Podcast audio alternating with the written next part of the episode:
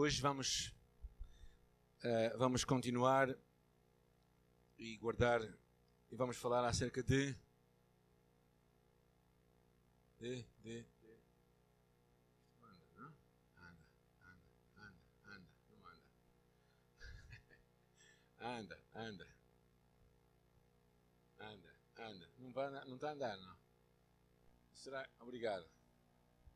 Ok, então. Então vamos falar acerca disso, eh, da oposição. Oposição, desafios, se calhar nem tanto vamos enfrentar a oposição, talvez mais desafios. Na verdade, a vida é um desafio. Dizem que quando as crianças saem cá para fora, quando são bebés, é o primeiro grande desafio ver, começar a viver cá fora, não é? Sair daquele conforto que será o ventre da mãe, porventura. Penso eu, não é? Não sei, já me esqueci. Mas eh, vir para fora e, e, hoje vamos falar um pouco acerca de Neemias. Neemias enfrentou grande oposição enquanto tinha aquele grande projeto que era reconstruir as muralhas de Jerusalém. O que temos aprendido com Neemias? Neemias temos aprendido primeiro que Deus nos dá uma visão e temos que abraçá-la. Temos que abraçar o que Deus tem para a nossa vida. E, e Neemias percebeu isto e abraçou o que Deus tinha para a sua vida. Abraçou aquela visão, saiu do conforto em que ele estava para poder alcançar o que Deus estava a chamar a fazer. A segunda coisa que ele fez foi ver as coisas como elas estavam, verdadeiramente. Não pôr, não tapar o sol com a peneira, não pôr uns óculos de uns óculos de, de, de ver o sol para ver as coisas mais coloridas, mas ele viu a realidade de Jerusalém. E nós também precisamos ser autênticos para encarar os nossos desafios pessoais e aprender a transformar a nossa ansiedade em oração. É a grande chamada de Deus em toda a Bíblia. Filipenses nos encoraja a isso. Filipenses diz que, que para não andarmos ansiosos, antes tornar diante de Deus conhecidas as nossas orações. Então, a importância de transformar a nossa ansiedade em oração. E também entender com a ajuda e a participação de todos, um ao lado do outro, nós somos chamados a trabalhar. Capítulo 3 fala muito acerca disto. É? Hoje vamos, vamos avançar para o capítulo 4, 5 e 6. Três capítulos que falam todos eles de oposição. Uh, contrariedades e oposição de pessoas que às vezes se assumem como nossos inimigos, bem como aqueles que às vezes estão perto de nós e até nos são chegados, mas que de alguma forma podem bloquear o que Deus tem para a nossa vida. E uh, muitas vezes sofrimento e oposição são ferramentas que Deus usa para validar se aquilo que estamos realmente a fazer é feito em Deus e para Deus, ao mesmo tempo que Ele vai construindo em nós e moldando um caráter divino. Então, uh, alguém gosta da oposição? Eu conheço pouca gente. Há pessoas que se gostam até, são assim um bocado do, do, bloco, não é? São um bocadinho assim de contrariedades mas de uma forma geral nós não gostamos. Mas os desafios e a oposição, normalmente é aí que nós crescemos mais. Eu tenho crescido muito na minha vida nessas alturas. Então vamos ver estes três capítulos uh, e vamos compreender como é que Neemias encontrou a solução de Deus para a oposição que ele estava a enfrentar. A primeira delas, capítulo 4. Vamos ver o que diz aí. Sucedeu que ele vindo Sambalat. Lembram-se de Sambalat e Tobias? É os nossos amigos que estavam sempre a bloquear o caminho de Neemias. Aconteceu que, ouvindo Sambalat, que edificávamos o muro, ardeu em ira e se indignou muito e escarneceu dos judeus. Estava com ele Tobias, o Amonita, e disse: Ainda que edifiquem, contudo, vindo uma raposa, derrubará facilmente o seu muro de pedra. O que é que ele estava a fazer? a fazer chacota, brincadeira, estava a escarnecer, estava a divertir-se, a dizer assim: olha, mesmo que. usar sarcasmo também. Mesmo dizendo assim: olha, mesmo que eles edifiquem um muro, se vier uma raposita, vai encostar-se a ele, ele vai cair.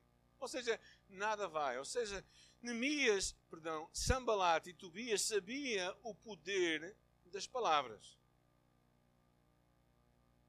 Sabia que se eles falassem, porque eles eram influentes, sabia que se eles falassem, de uma certa forma, ao escarnecer, ele poderia, porventura, tentar destruir, denegrir ou impedir os planos de construção da cidade. ele mesmo diz à frente: sucedeu que eu vi no Sambalat e Tubitas e os árabes e os amonitas, e os judeus, ou seja, havia, havia aqui um grupo de gente que se amontoando, que tanto ia crescendo a reparação dos muros, que já as rupturas se começavam a tapar, iraram-se sobremodo. E ligaram-se entre si todos para virem guerrear contra Jerusalém e para desviarem no seu intento. Uma das coisas que eles perceberam foi que havia um poder grande por falarmos. É? E nós sabemos isso, o poder das palavras. Ah, Tiago fala claramente disto no livro de Tiago. Lemos: Com ela bendizemos a Deus e com ela amaldiçoamos os homens. Ou seja, há um poder muito grande naquilo que nós falamos. Sambalat e Tobias sabiam isso e acreditavam que as palavras de desencorajamento e sarcasmo poderiam porventura levar Neemias e a sua equipa a desistir, ou no mínimo desacelerar este processo de construção. Talvez aqui seja bom tu parares e pensar: será que há palavras que ainda te afetam? Será que há palavras que ainda estão na tua mente? Coisas que disseram de ti ou para ti quando eras miúdo? Eu lembro-me de coisas que, bem claramente, coisas que por vezes nós carregamos na nossa vida, palavras de pessoas que tiveram alguma forma de influência em nossa vida, que talvez nos destrua até. Ao mesmo tempo, também podemos parar e pensar como é que nós usamos as nossas palavras. Porque se tu usas as tuas palavras de uma forma sempre destrutiva, o que estás a fazer basicamente não estás a construir nada, estás realmente a querer destruir o que Deus, porventura, estará a construir. E às vezes nós precisamos de. No curso de Liberdade em Cristo, nós percebemos isto claramente: que o que dizemos e o que ouvimos tem um impacto em nós e nos outros. E nós precisamos de trocar as mentiras que porventura dizem acerca de nós pelas verdades de Deus para a nossa vida. Por exemplo, se alguém diz que nós somos inúteis, será que algum filho de Deus é inútil? Não. Ou seja, precisamos de o que a Bíblia fala de, de transformar a nossa mente. E, uh, percebia isso. O que Neemias fez, a primeira coisa que ele fez, é que ele não deu ouvidos. Alguém pode ler, versículo 6, de alguma forma? Neemias não deu ouvidos ao que Sambalat e Tobias falavam deles. Porém, edificámos o muro, e todo o muro se fechou até à sua metade, porque o coração do povo se inclinava a trabalhar que é que eles fizeram perante o escárnio? Não deram ouvidos. Não ligaram. Deram ouvidos de mercador. E às vezes não dar ouvidos é a coisa melhor. Ah, e ao mesmo tempo eles afirmaram a verdade ao agirem daquela forma, acreditarem que Deus lhes daria a vitória. E se calhar uma das coisas que precisamos fazer é isto. E eu vou-vos convidar juntos fazermos oito afirmações poderia ser a lista dos nunca mais. O curso de Liberdade em Cristo temos 20 Eu Posso de Sucesso, não é? E esta poderia ser a, a lista dos nunca mais. E vamos dizer juntos estas verdades, está bem? Nunca mais direi que eu não posso, pois tudo posso naquele que me fortalece. Nunca mais direi que não tenho, pois o meu Deus há de prover todas as minhas necessidades segundo a sua glória em Cristo Jesus. Nunca mais direi que tenho medo, pois Deus não nos deu um espírito de medo, mas de fortaleza, de amor e de sabedoria. Nunca mais direi que tenho dúvida ou falta de fé, pois eu tenho o grau da fé que Deus distribuiu. Nunca mais direi que sou fraco e desprotegido, porque o Senhor é o protetor da minha vida. Nunca mais direi que Satanás tem supremacia em minha vida, porque o que está em mim é maior do que aquele que está no mundo. Nunca mais direi que estou derrotado, pois Deus nos concede sempre triunfar em Cristo. Nunca mais direi que estou condenado, pois já não há condenação para aqueles que estão em Cristo Jesus. Amém? Graças a Deus. Estas são verdades incríveis. Agora, será que alguém não sentiu estas verdades? Se calhar. Eu também às vezes não sinto. E sabes? E o mais importante é nós escolhermos acreditar que aquilo que Deus diz é mais importante do que aquilo que eu sinto. Este é o poder das palavras. Porque se tu dizes algo, se tu dizes algo que, que realmente só traz. Se tu estás a pensar sempre para ti, eu estou condenado, estou condenado, estou condenado, estou condenado, o que é que tu vais dizer? Vais pensar que estás condenado. Ou seja, nós precisamos de aprender a falar de uma forma continuada aquilo que Deus diz e não aquilo que nós pensamos. Quando a nossa palavra, quando o nosso pensamento não está em linha com o pensamento de Deus, qual é o pensamento mais certo? o pensamento de Deus. O que nós precisamos de fazer é afirmar. É? esta no curso Liberado em Cristo temos um, um, uma ferramenta chamada o Destruidor de Fortalezas. Na lição 10 vamos falar sobre isto. Que basicamente é aprender a, a transformar a nossa mente pela verdade de Deus e deixar que ela interiorize a nossa vida. Durante alguns anos eu, eu lutava com um forte sentimento de culpa, não conseguia perdoar-me a mim próprio. Eu achava que Deus nunca me ia perdoar. Se calhar já pensaram assim, não? E o que aconteceu foi, foi através de eu pegar, fiz uma série de seleção de alguns versículos bíblicos e sempre que aquele pensamento me vinha à memória, aquilo que eu não era perdoado, eu lia, eu pensava, se confessamos os nossos pecados, Ele é fiel e justo para nos perdoar os pecados. Pensava naquele versículo que diz assim: Ainda que os meus pecados sejam como a escarlate, Deus os tornará mais brancos do que a neve. Cria em mim, ó Deus, um espírito puro. Ou seja, eu, eu, eu lia aquilo e aquilo começou a tomar conta da minha mente. Dizer palavras é muito importante. Eu quero fazer aqui um reparo, principalmente para nós que temos influência na vida de outros. As palavras que tu dizes podem quase ser uma profecia na vida de alguém. A menos que a pessoa decida perceber que aquilo é mentira. Porque às vezes eu ouço muitos pais dizendo. Ah, e ouço pais a falar, não é de crianças, falo disto de jovens. Ah, não vai ser nada na vida. Outro dia eu estava a ouvir isso e chamei a atenção uma mãe que estava a falar isso. A sua filha não trabalhava há três anos. E a mãe sempre com aquela profecia de que ela não, não ia conseguir, e mais isto, e mais isto. Eu disse, assim, tu é que não vais conseguir. tu é que não vais ser, conseguir ser a mãe que Deus quer que tu sejas. E a, a verdade é que a filha, de repente, teve dois trabalhos, quase ao mesmo tempo, teve que escolher. E eu acho que às vezes nós precisamos de perceber o poder das nossas palavras. E, uh, e como nós usamos as palavras. Sambalat e Neemias sabiam isso. Sambalat e Tobias sabiam isso. E queriam usar aquelas palavras para escarnecer. Mas Neemias decidiu não acreditar naquilo não deu ouvidos. E às vezes tu e eu precisamos não dar ouvidos. A segunda coisa que ele fez é que ele pôs guarda. Ele orou e puseram guarda contra eles. Ou seja, a oração é uma constante no livro de Neemias. Uma forma, uma, é quase uma fórmula para a resolução de problemas. Agora, Neemias orava e trabalhava. Ele usava as armas espirituais e as armas naturais.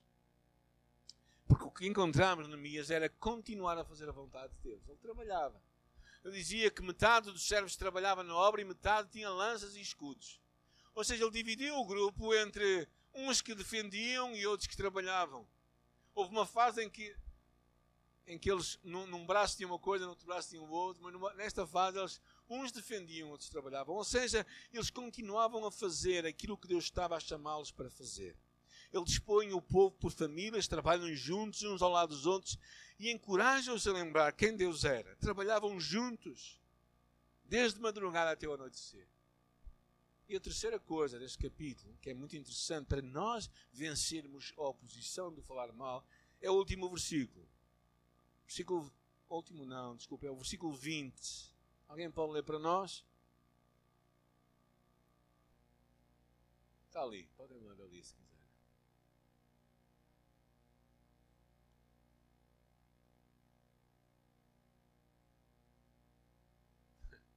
E ele tinha uma convicção profunda. Quem é que iria lutar por eles? Deus. Ele mantinha a convicção.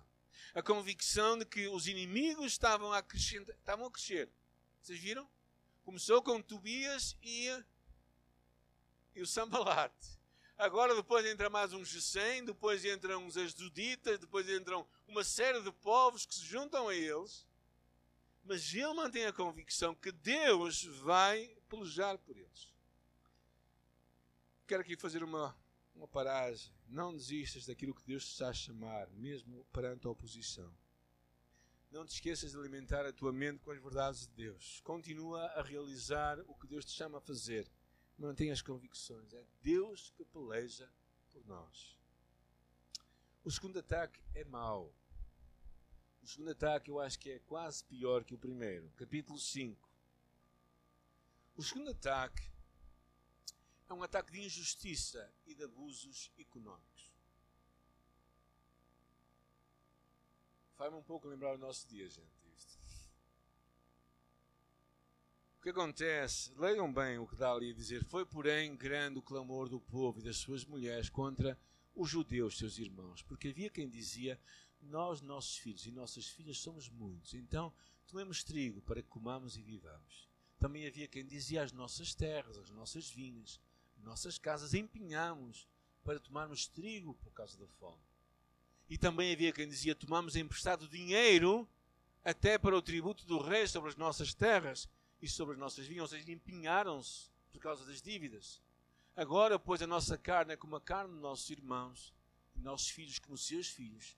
Eis que sujeitamos os nossos filhos e nossas filhas para sermos servos. E até algumas de nossas filhas são tão sujeitas que já não estão no poder das nossas mãos. E outros têm as nossas terras as nossas vinhas. Vamos resumir o que é que ela está a dizer.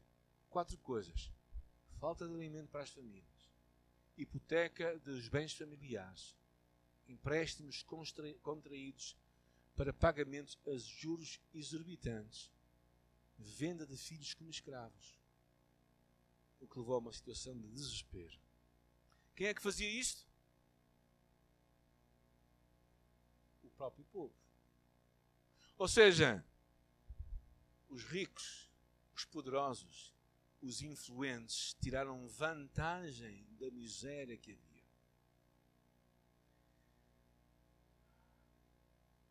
E eu penso que esta é uma coisa muito grave, porque é o que muitas vezes se passa nos dias de hoje.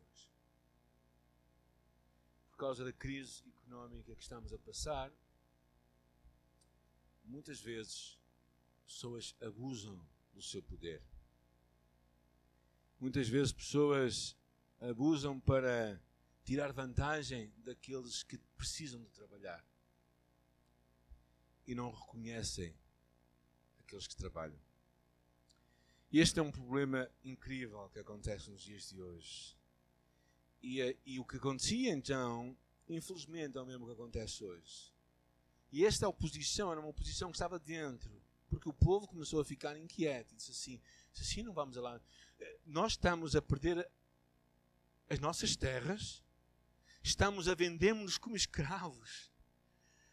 E aquilo começou a criar uma revolta dentro do povo tão grande, tão grande, que verdadeiramente aquilo. O que é que, o que, é que Neemias fez? É muito interessante. Neemias era um homem muito de Deus. Ouvindo o seu clamor, estas palavras, e eu me indignei.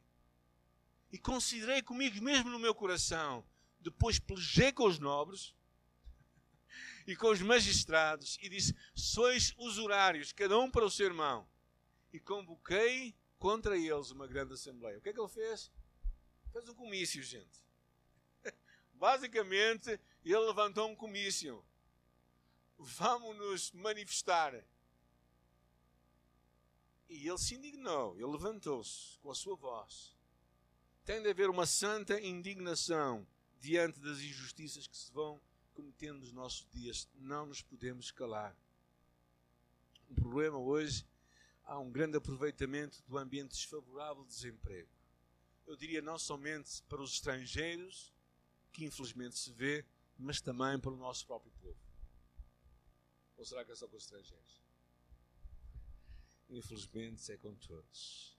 Há quem abuse de empréstimos a juros completamente inflacionados pessoas que vivem à luz da miséria dos outros. Por outro lado, também, por causa da injustiça, eu quero vos dizer uma coisa.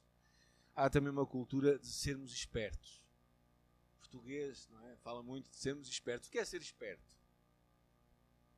O Chico esperto, o que é? É fazer as coisas erradas sem ser apanhado.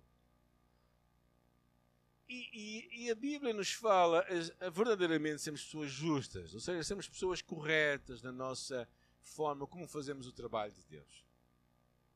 E como somos cristãos também. Estamos a formar a nossa associação, como sabem, já formamos. Mas para pormos de pé, tivemos de, de pôr uma série de papeladas, uma série de, de burocracias, de coisas que temos que fazer. Uma carga de trabalhos incrível, gente. Porquê? Porque queremos fazer as coisas certas. Se pensarmos em abrir uma loja social, até possivelmente teremos que pagar o IVA.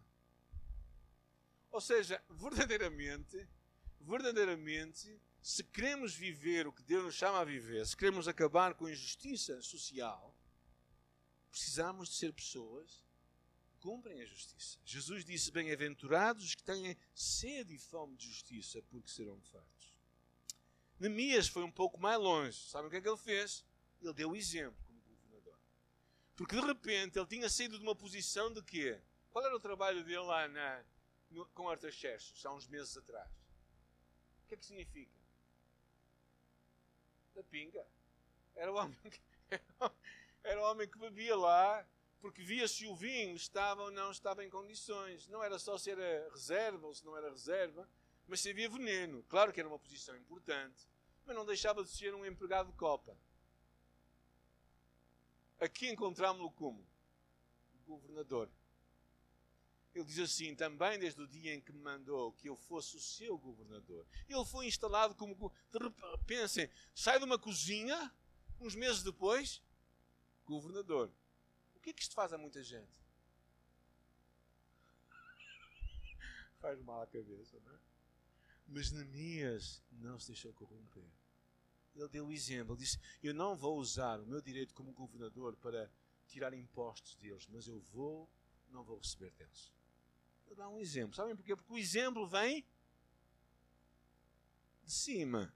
Sabe o que é que significa? Se tu és pai, se tu és professor, seja ele onde for, se tu és um líder numa empresa, se tu, se tu és patrão, se tu és marido, ou esposa, ou mãe, tu és uma pessoa de influência. E tens que dar o exemplo.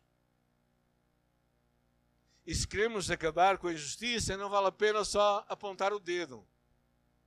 Sabem porquê? Porque quando se aponta o dedo, quando vamos analisar, desculpem, os governos, uh, sabem que a corrupção está. Qual, qual, é o partido que está corrupto? Ou quais são. De que partidos é que, é que eles estão corruptos? De todos. É transversal. Há um problema de coração humano. Tem a ver com partidos, tem a ver com o coração humano. E Neemias percebeu, se ele queria acabar com a injustiça, ele tinha de dar o exemplo. Eu acho isto muito interessante.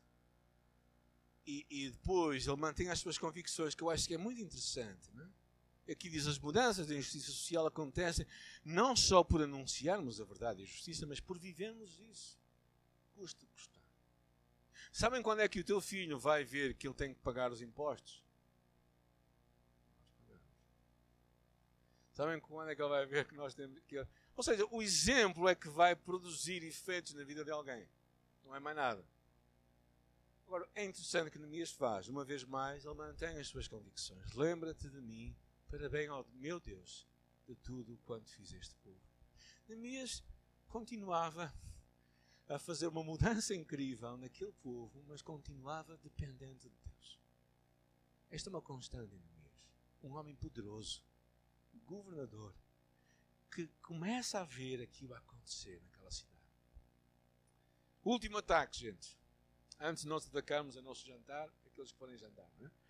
Último ataque, capítulo 6. Este é muito curioso. É um ataque de formas de manipular e controlar, que às vezes até pode ser usando a religião. Porque a história aqui é realmente tem a ver com a religião.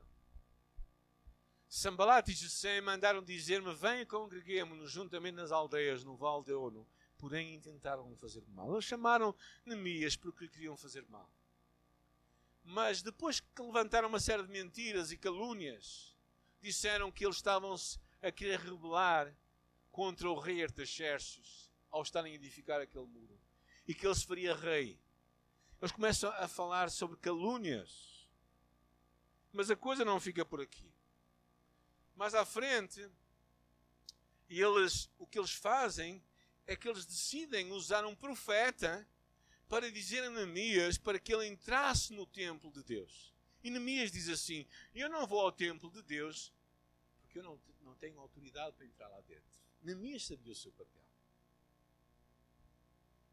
E o que eu acho, a resposta que Neemias faz, a primeira delas é claramente, ele começa a discernir, a discernir a seguir a vontade de Deus.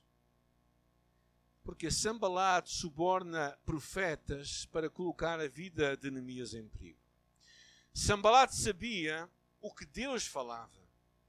E Sambalat queria arranjar formas, usando a religião, de que Neemias caísse. Naquela altura, ninguém poderia se apresentar no templo de Deus se não tivesse qualificações como tais, naquela altura, ou se fosse chamado. Então, quando Neemias manda o profeta dizendo, eh, quando eh, Sambalat manda o profeta dizer, olha, vai dizer Neemias para ir ao templo, Neemias diz assim, não, isto não é Deus que está a falar comigo. Sabe o que é que significa? Significa que nós precisamos estar atentos de onde ouvimos as vozes. Porque até profetas podem ser falsos. A palavra de Deus fala isso claramente, Mateus capítulo 24. Que levantar-se-ão falsos profetas que usarão a religião para nos afastar. Nem tudo o que parece bonito ou certo está certo. Sabem como é que o veneno é feito de ratos? Não sabem? Já vos falei isto várias vezes, não é?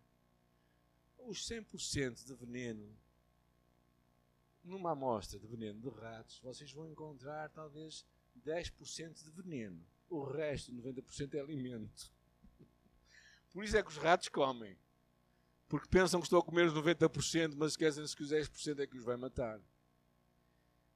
Há muitas falsos profetas que têm aparência de bem, mas no fundo são mesmo mal. Nós precisamos discernir o que Deus está a falar. O que Neemias faz também é que ele continua até terminar. O que é que diz ali? Acabou-se o muro aos 25 dias. Em 52 dias. Menos de dois meses para reconstruir o muro. E veja o que diz a seguir: Sucedeu que, ouvindo todos os nossos inimigos, todos os povos que havia ao redor de nós, temeram e abateram-se muito a seus próprios olhos, porque reconheceram que o nosso Deus fizera esta obra. Continuar até terminar reconhecendo a Deus. Um pensador disse: a perseverança toda vence e pode mais do que a força. É preciso sermos resilientes, perseverantes, constantes, não continuarmos, persistirmos enquanto soubermos que é Deus que nos chama a realizar aquilo. Eu acho que é tão importante. Sabem, nós, o primeiro ano aqui em Irmesinde, foi de fazer malas e irmos embora. A minha esposa não está aqui agora. Mas quando começámos aqui a obra, depois de um ano, só tivemos frustrações. E pensámos seriamente, melhor é fazermos a mala e fazermos aquilo que sabíamos fazer bem, que era sermos pastor de uma igreja. Não plantar uma igreja e, e, claramente sentimos Deus a falar connosco, não é? Que nós precisamos de persistir, de continuar. Foi isso que temos feito em algumas alturas da nossa vida também. Enquanto Deus nos chamar, nós temos que persistir. Quero vos desafiar com algumas, resumindo um pouco, como é que enfrentamos as oposições. Primeiro, primeiro e muito importante, não presumas que não terás oposição na verdade eu até te digo: espera oposição. Tu não és imune aos ataques de Satanás, tu és o alvo de Satanás. Às vezes nós pensamos que usamos alguns versículos de uma forma um bocadinho, eu acho, errada, não é? Como aquele versículo que diz que 10 mil cairão à minha direita, não é? Mas isso não quer dizer que nós não vamos ser atacados. Não vamos ser alvo de oposição. Vamos ser. Na verdade, a Bíblia está repleta de oposição. E Satanás vai verdadeiramente se importar mais contigo do que qualquer, qualquer outra pessoa que está a jogar na equipa dele. Certo? Segunda coisa, afirma a verdade. Percebe o poder daquilo que tu falas, das tuas palavras. Há poder nas tuas palavras, naquilo que tu dizes. Usa a palavra para levantar, para edificar. Fala a verdade de Deus. Mesmo que outros digam o que quer que seja de ti, sabe o que Deus diz de ti. O que é mais importante, o que tu pensas de ti, o que os outros falam de ti, ou o que Deus diz acerca de ti certamente o que Deus diz acerca de ti. Isso é o que importa. Afirma a verdade. Terceira lição: mantém os teus olhos em Deus e busca forças nele para continuar. Esta música que temos cantado muitas vezes, Levo os meus olhos para os montes, tem-me vindo muito à mente. É? Quando era jovem, nunca te esqueci de dizer, João, mas fiz uma música no Salmo 121. Mas ainda bem que nunca ouvi isto, porque acho que não ia gostar da melodia. Mas pronto. mas é, é, um dos meus salmos preferidos. Eu decorei este salmo, ainda era muito jovem. Porque mantemos os olhos em Deus é o segredo para a nossa vida. Porque dele virá forças para nós. Eu acho que a última lição é uma lição que eu quero sempre guardar em minha vida. No final de tudo, reconheceres que a glória é de Deus. Isso é uma constante Neemias. É muito bonito isto. Porque ele não deixa de ser participante, ativo, influente e impulsionador, um grande líder, mas ele não traz para si a glória. E sabem que isto é, é muito fácil. É como tu ofereces a medalha do irmão mais humilde da igreja, não é? a pessoa que o recebeu, de certeza que não deve merecê-la.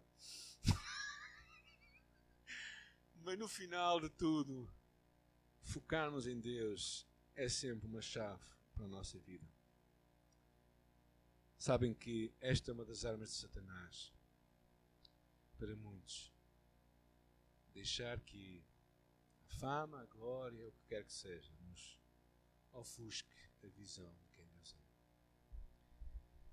Espero que fiquem encorajados com estas oposições. Espero que fiquem encorajados a manterem-se firmes em Deus. Né?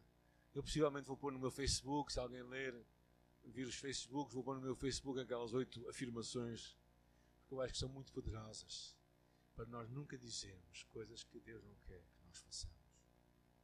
E focando em Deus, nós vamos ver a oposição à nossa volta, mas nós vamos cumprir a visão que Deus tem para nós.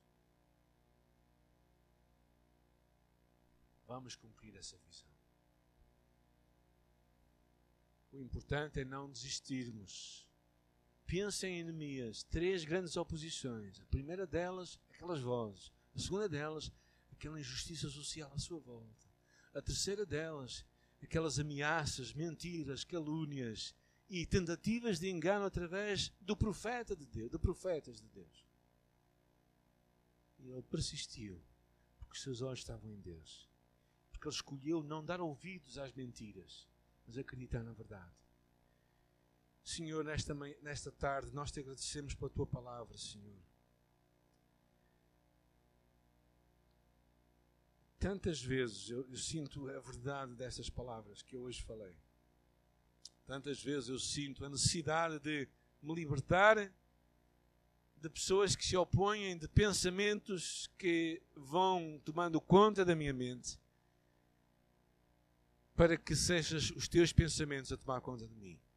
Nesta tarde, Senhor, eu oro por cada um de nós aqui, Senhor. Ajuda-nos a sermos homens e mulheres que agarram a armadura de Deus, a palavra do Espírito como verdadeiramente a espada do Espírito, como a palavra de Deus, que, maneja, que manejamos bem, Senhor. Que usamos esta palavra como poderosa para nos dar vitória perante as, as ameaças de Satanás, os inimigos que Satanás tantas vezes levanta à nossa volta e para que cumpramos a tua chamada em nossa vida, Senhor. Ora, o que nenhum de nós se atemorize diante das oposições, desista pelo caminho, se deixe enfraquecer, que os nossos olhos estejam em Ti, Jesus.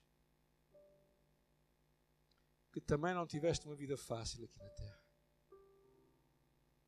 que sofreste o abandono dos teus discípulos, dos teus amigos, que soubeste o que é padecer, que é ser traído pelos teus irmãos, que é ser abandonado pelos homens que dizem dar a sua vida por ti. Tu sabes muito bem do que estamos a falar nesta tarde. Melhor do que nós podemos falar, tu sabes falar ao nosso coração. O teu Espírito sabe contender conosco. Que nós somos filhos amados pelo Pai que nada nem ninguém nos pode afastar do teu amor. Por isso traz esta profunda convicção à nossa alma, Senhor e não permitas que nada se levante em nosso coração que seja mais maior do que tu. Mas que tu sejas maior do que qualquer outra coisa. Para a tua glória e honra nós oramos agradecidos. Amém.